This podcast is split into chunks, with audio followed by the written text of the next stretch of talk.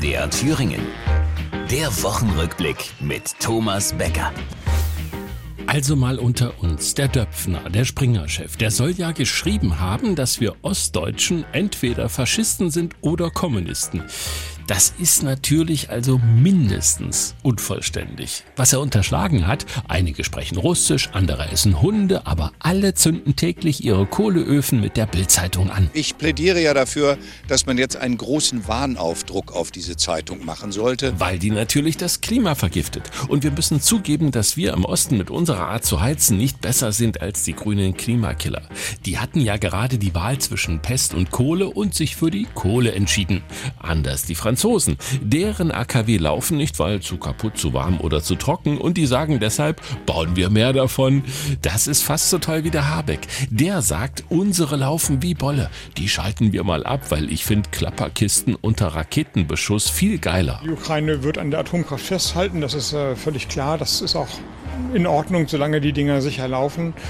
Ähm, die sind ja gebaut. Ja, sagt da die letzte Generation, die noch ohne Windkraft auskam. Wer in Deutschland auf Kohle statt auf Kernenergie setzt, versündigt sich auch an den Klimazielen. Sprach's und klebte sich fest. Ich glaube an seinem Stuhl in der Staatskanzlei. Ansonsten hatten die Bayern keine Probleme, oder, Herr Tuchel? Ich weigere mich, da irgendwie die, die Leistung schlecht zu reden. Ich habe sehr, sehr gute Leistung gesehen. Gegen Man City, muss man dazu sagen, auch von Upamecano. Also im Rennen um den besten Franzosen der Woche gab es ein Kopf-an-Kopf-Rennen mit c'était Macron.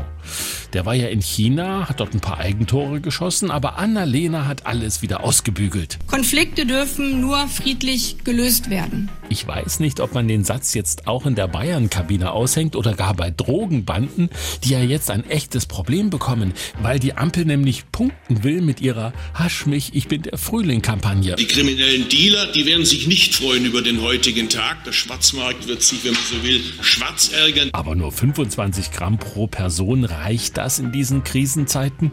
Also wir können jetzt nur noch auf den Döpfner hoffen, dass der im Namen seiner FDP-Freunde noch ein paar Gramm aushandeln kann. Das war die Woche. Der Wochenrückblick mit Thomas Becker. Auch als Podcast unter mdrthüringen.de.